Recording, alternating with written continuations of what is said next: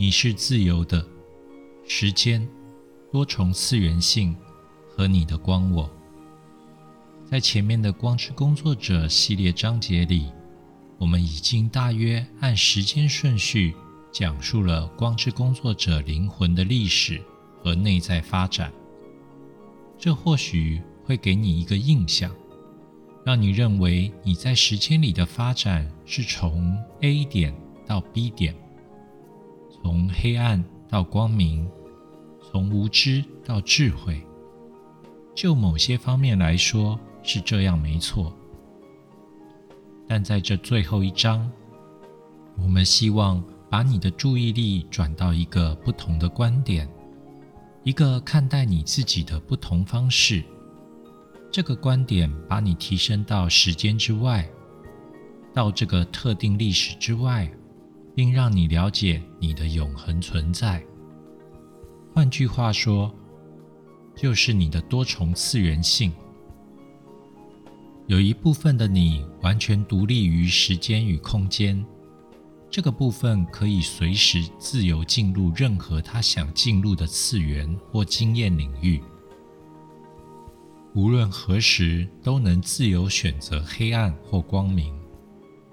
从你的世俗观点来看，你是以线性的方式从 A 点走到 B 点，例如。你经历了我们讨论过的内在发展的四个阶段，一步接一步。然而，从永恒的多重次元的角度来看，真正的你并不随着时间发展，而是在体验发展。真实的你不需要发展，他按照自己的自由选择，允许此一经验进入，而这个选择的动机。来自于深刻认知到体验二元性的莫大价值。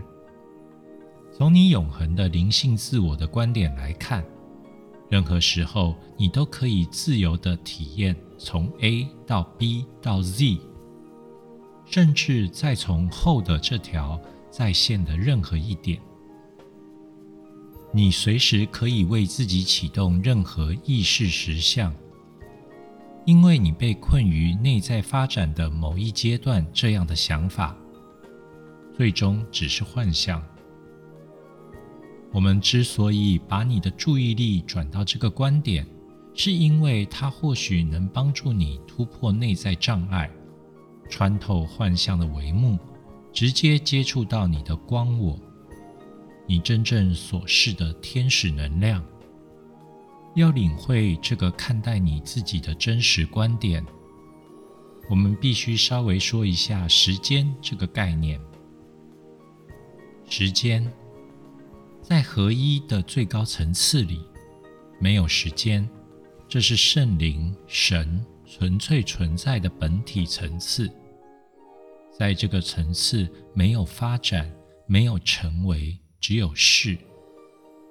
而在合一的最低层次，此处体验到的分离是最强烈的。采用了一个空洞的线性时间概念。我所说的空洞，指的是一种科学上的抽象时间概念，完全缺乏主观与被感知的内容。这个概念中的时间是在你之外的客观结构。时间就像个外部框架般覆盖了你的经验。比方说，你找工作时送出去的履历表，就往往包含了这样一张列出各种事实的客观时间表。这一年我做了这个，那一年我从那个学校毕业，等等。你强调事物外在可见的一面，而内在的那一面。动机、意义和主观被省略了。在合一和分离之间的能量层次上，时间是一个随你的经验而波动的现实，是个经验上的概念，一种划分经验的方式。在这些层次里存在着时间，但它并非独立于你的经验。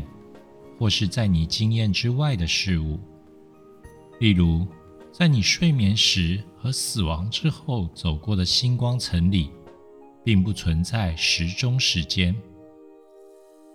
时钟时间是让时间摆脱主观性，也就是摆脱你和你的经验的最大企图。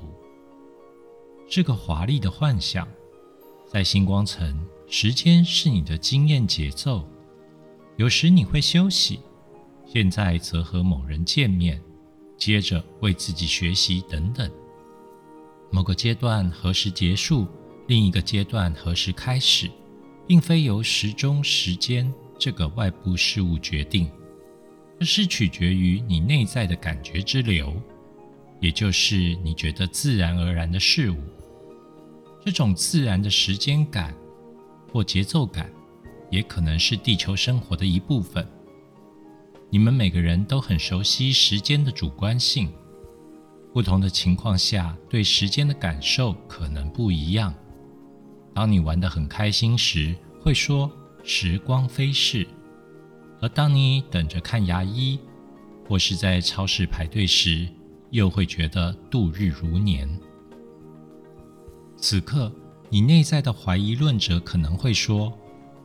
如果觉得情况是负面的，会感受到时间过得很慢；反之，在正面的情境之中，时间似乎走得比较快。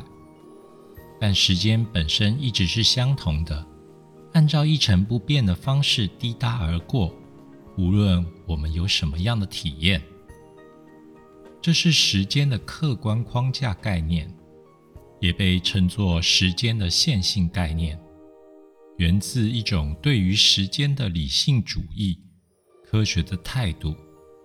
不过，请想象一下，没有时钟，没有白天黑夜，没有太阳、月亮和潮汐等用来测量时间的自然作用力，然后你只能依靠自己对时间的主观感觉。你对时间的客观测量工具——时钟，并不是真的。以某种外在事物为基础，它是希望分门别类的人类心智的产物。人类心智从地球的自然现象里取出事实的某些规律，但时间本身不受人的因素支配，是不存在的。它是一种幻想，是某种生性分离的意识的产物。时间本质上是主观的。它是一种划分经验的方式，让你可以理解经验。例如，你说某人是个老灵魂，那么你说他老，真的指他的年龄数字吗？或者你所谓的老，指的是他表现出来的某些特质，如智慧、平静和沉着，而不是特定数量的时间。老灵魂一词里涉及的时间，其实是指经验。时间这个字的充分意义，在内在层次上的深沉动态。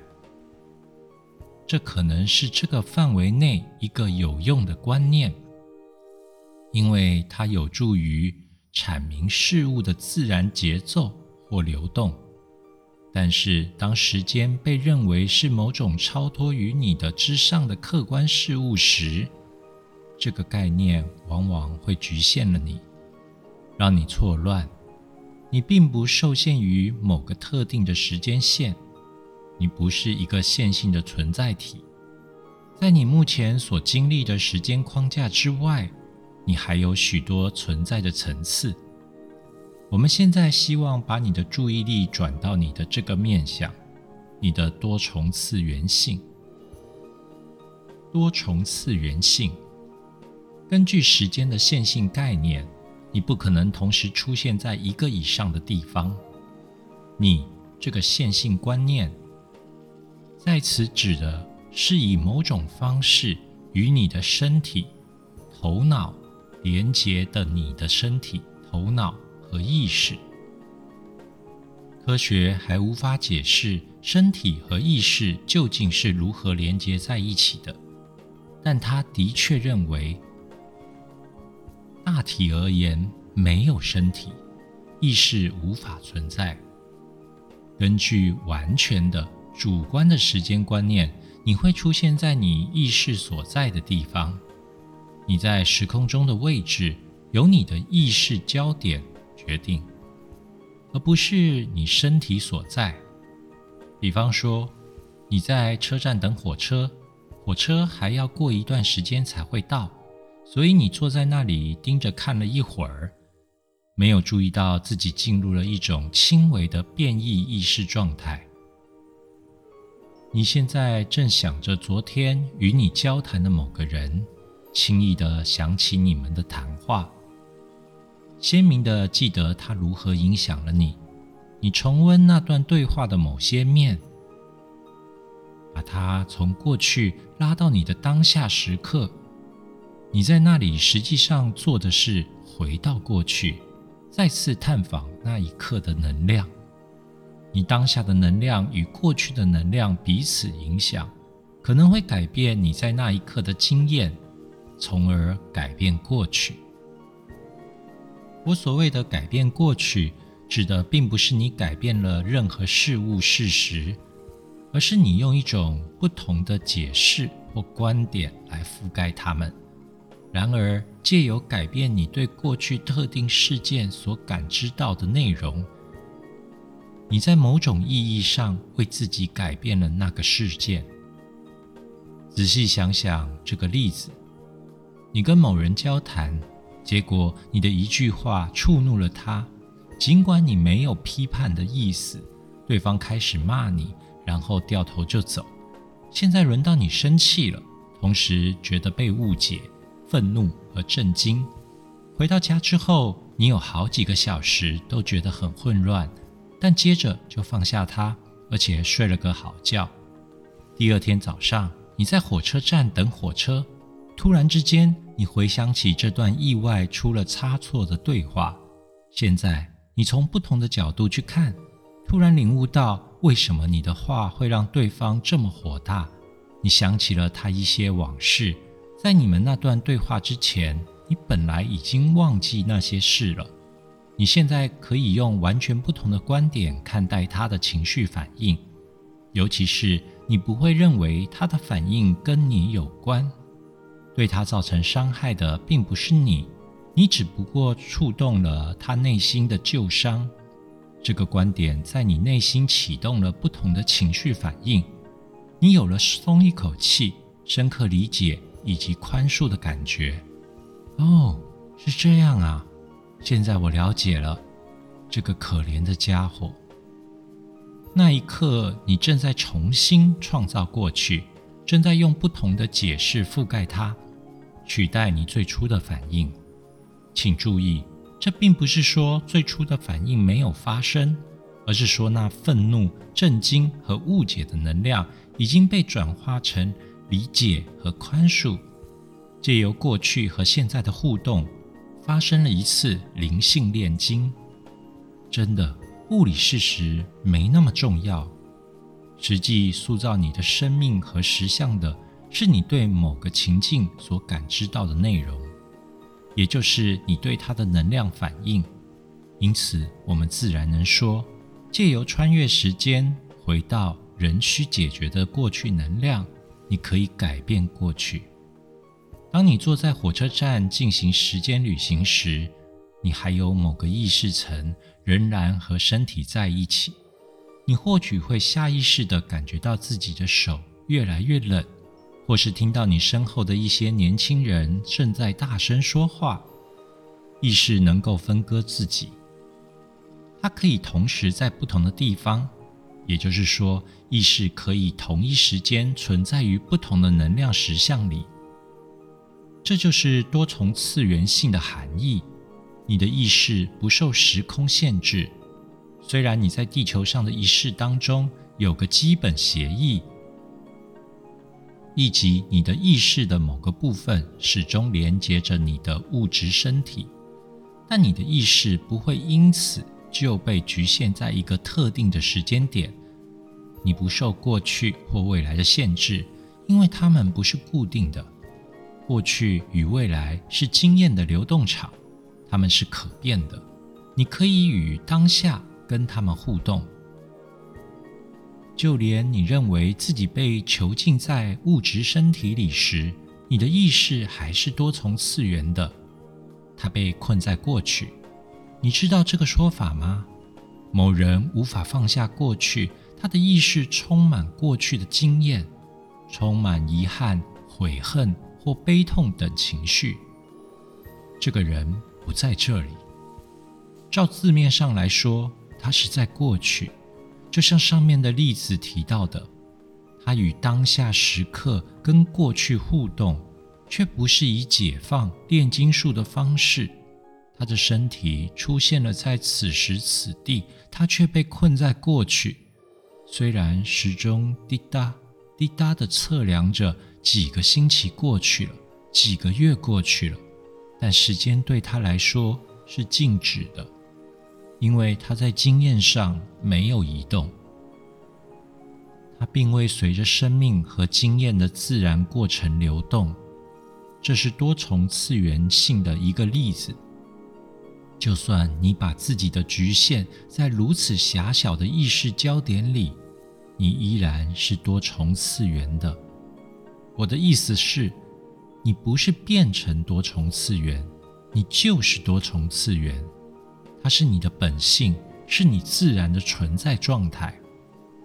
而真正的问题是，你如何以解放和转化的方式做一个多重次元的存有？你如何运用你的多重次元性，让你可以自由的穿越次元，而不会与自己的圣灵失去联系？从智慧。和觉知之外来做一个多重次元的存有，这就是你的灵性天命。你的天命是要成为完全有意识的多重次元创造者，成为有意识的多重次元状态。意思是你释放掉线性的幻想，释放了你只是你的身体这样的概念。成为有意识的多重次元状态，就是让自己与内在的圣灵一致。圣灵可以自由进入他所选择的任何经验领域，也就是次元。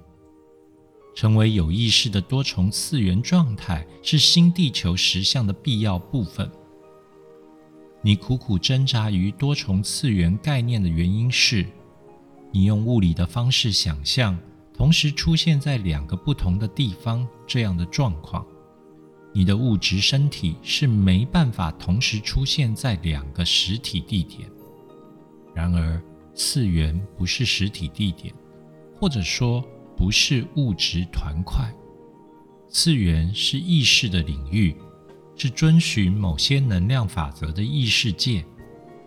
你的意识能够在同一时间参与不同的次元。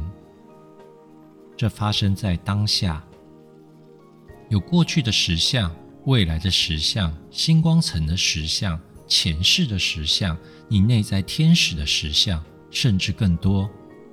他们此时此刻就在你之内交叉相遇。你现在就是多重次元的，但你是处于有意识的多重次元状态吗？你允许各个次元进出你吗？你有没有接纳他们带来的能量，并认出这些就是你的能量？你一直在与其他次元互动，但如果你是以接纳的方式有意识的去互动，你实际上是在转化那些次元实相，透过拥抱自那些次元的阻塞或压抑的能量，把它们带到你的意识之光里。你解放并整合了你的自我的各个部分，进而改变了你的现在。许多意识领域在你之内相遇，而你本质上是主人，可以选择经验他们任何一个。你能自由的经历任一个意识领域，快或慢，近或远，只要你与自己内在的圣灵一致，就会保持着。我是自由的，这样的觉知。但是，当你被困在限制的想法里，认为这是不可能的，这是不准的，这会出差错，等等，你就陷入了分离的幻象。你被困在线性时间的幻象里，觉得自己就是肉体，觉得自己与神分离。就这样，灵魂暂时被绑在某些经验领域，忘了它真正的源头，它的神性，它的自由。这样被困住或绑住，也叫做业力。而解开或松开的过程，往往顺着你们所谓的内在成长的若干步骤或阶段进行。从人类的线性观点来看，你正在释放业力，并按照我们在《光之工作者》系列提过的四个内在发展阶段，慢慢转化自己。然而，站在圣灵的角度，你只是回到你神性意识的自然状态。从这样的观点来看，释放业力只不过是记起你自己的神性。你的光，我许多次元、许多意识领域都汇集在你之内。你是真正的主人，是整个次元领域的创造者。你是有许多光线的星体，是有许多显化形式的灵魂意识，可以自由启动你选择的任何实相。如果放弃线性时间。或年表的概念，你就允许自己相信过去或未来并不会影响你。然后你可以感觉到自己位于次元的振动场中心，这些次元全都发源自一个神性的、永恒的源头——你。想象自己就在所有这些实相、这些可能性的中心，接着。为自己选择系带最多光的那一个，你选择了振动场中最明亮、最美好的光线。现在花一点时间进入光里，并感受一下身为那个光线是什么感觉。这就是你的光我，这就是你最像神的那个部分。传统上最接近神的存有被称为大天使，而那就是此刻在这个次元的你。你真的是大天使。大天使是非常接近圣灵或神的存有，但他们并非完全与神合一，距离绝对意识有一步之遥。绝对意识。指的是没有分化、生成和个体性的纯粹本体。大天使有一种个体性的独特性。大天使可以说具有某些特征，但你不能说神或圣灵也有。神是一切即空无，因此大天使已经进入分离的领域。也就是我相对于他者的范围，他们是二元性的一部分，不过是很微小的部分。大天使是神的一个面相，他把自己显化为一个特定的存有，一个特定的形式。希腊哲学家柏拉图把这个称为理事。柏拉图所谓的理事。是真实世界的根本原则，原有泛形之意。用我们的话来说，就是一个基本或圆形的能量实相。这个实相超越了物质世界，所以就这个意义而言，大天使是柏拉图所谓的理事，有爱的大天使、真理的大天使、善的大天使等等。每一个都体现了神某个特定面向的能量。大天使比较像是带有个人味道的能量，而不是人。为什么圣灵或神要用这种方式让自己具体化呢？他这么做是出于创造力的喜悦。神将他永无休止的创造喜悦表达为大天使能量。大天使不在神之外，没有任何事物是在神之外的。神在万物之中，神存在于所有被创造出来的能量里。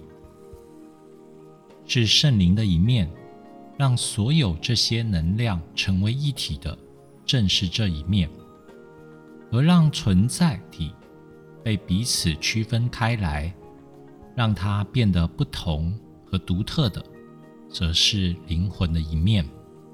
这一面涵盖了存在体的个体性。所有被创造出来、具备个体性的存在体，其实是圣灵。和灵魂的集合，以及意识和经验的集合。创造是圣灵与灵魂的舞蹈。大天使可说是神最早的孩子，不是线性意义上最早，而是非常接近神的意思。他们的神性之内带着深刻的觉知，圣灵的一面。人类把大天使想象成明亮而纯粹的光。大天使各个不同，而每个大天使都放射出像太阳光线那样的能量。借由把这些光线散发的越来越远，大天使接触了未知的空间，接触了陌生的经验领域。大天使的能量延伸出去。而在这个自发的创造行动中，他偶然发现了不同于自己的事物，那些不是光，而是黑暗的事物。黑暗在这里只意味着离合一圣灵更远，更涉入个体性的领域之中。神或圣灵既不是黑暗，也不是光明的，神就只是是。而大天使是光的存有，透过创造光，神也创造了黑暗。这单纯是因为大天使在二元性的次元里，在合一之外，他们感知到个体性。创造光我时，会随着创造出黑暗自我，也就是没有光的那部分自我。这种对立之中存在着美，因为它构成了创造的动态。神、纯粹本体和纯粹意识，渴望体验，而这种体验是要透过被创造出来的宇宙，透过它临在于这个宇宙的光明和黑暗面而得到的。进入二元性领域之后。大天使会经历些什么？神不知道，而这就是他所渴望的：不去知道一切，只去体验新事物。踏出合一之外，大天使进入了一个空无的空间，一个潜力的空间，无限可能性的空间。大天使发现，他们可以创造许多形式，并住在里面。而你以一个意识存在居住在其中的每一个形式，都拥有某种角度或观点，能让未成型的意识以特定方式去体验事物。大天使冒险出去体验的整个过程，可以描绘成一道由明亮的光形成的巨大瀑布。大天使的能量从神。本源那里放射而出，就像闪闪发光的水形成的洪流，向四面八方流去。在这巨大的水流之中，小水流把自己从中分开，划分的更小，直到变成小小滴的流动之光。这些小小滴的光可以比喻成个别的意识单位，每一个都有自己的一套经历。圣灵与灵魂的舞蹈现在正式开始。个别意识单元，我们称之为灵魂，继续他们的旅程。内在深处带着圣灵或本源的能量，以及他们从之而来的大天使能量。但是，当灵魂走得更远、更深，他们会体验到自己有可能忘记源头，忘记自己的神性，并迷失在黑暗与幻象之中。而要体验这种黑暗与光明的对立。最好的方式是成为人类，生活在地球上。当我们描述大天使从本源散发出来，最终成为人类的过程时，好像在讲一个线性的、依时间顺序排列的故事。但事情并非如此。源自神的能量发散或能量瀑布，就发生在当下。这个故事告诉你，此刻你能取用的身份，而不是让你知道你在某个遥远的过去是谁。就在当下，你内在有一层纯粹的大天使能量，一层纯粹的光，还有好几层混乱和恐惧。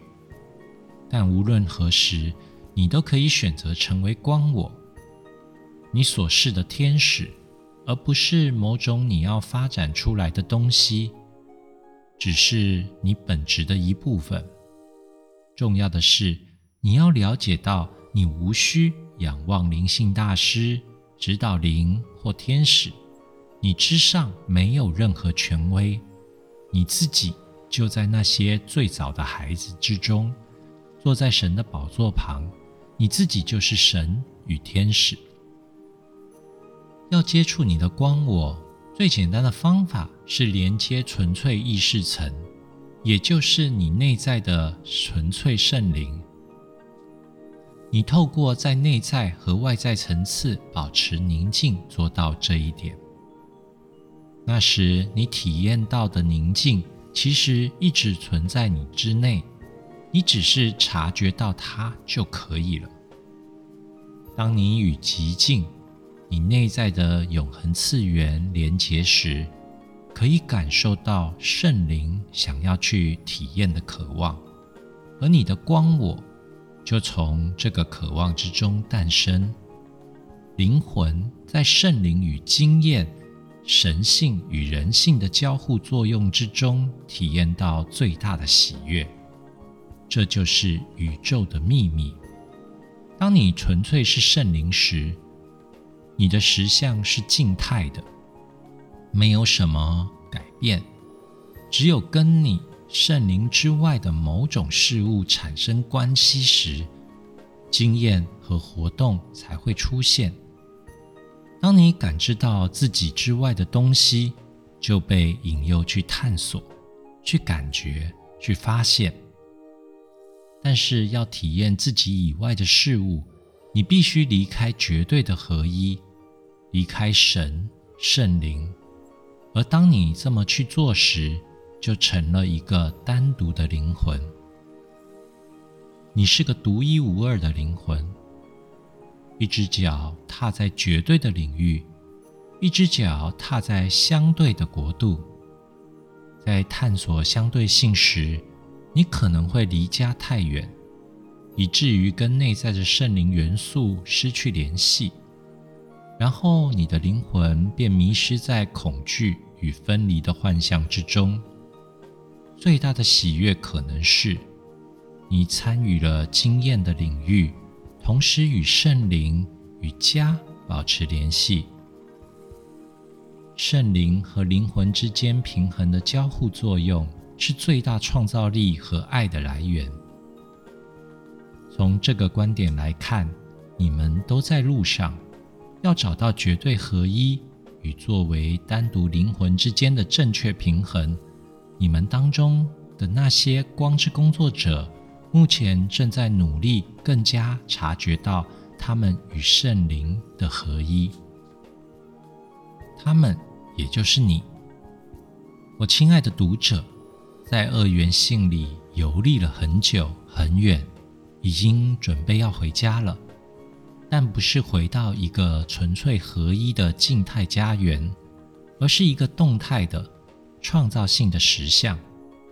这个实相属于神性的多重次元的人类，他们经历将会充满喜悦与光。所有阅读此文的读者都有一股对家的强烈渴望，以及真正想知道我是谁的深刻决心。请保持并信任你的渴望与决心，因为他们将会带你回家。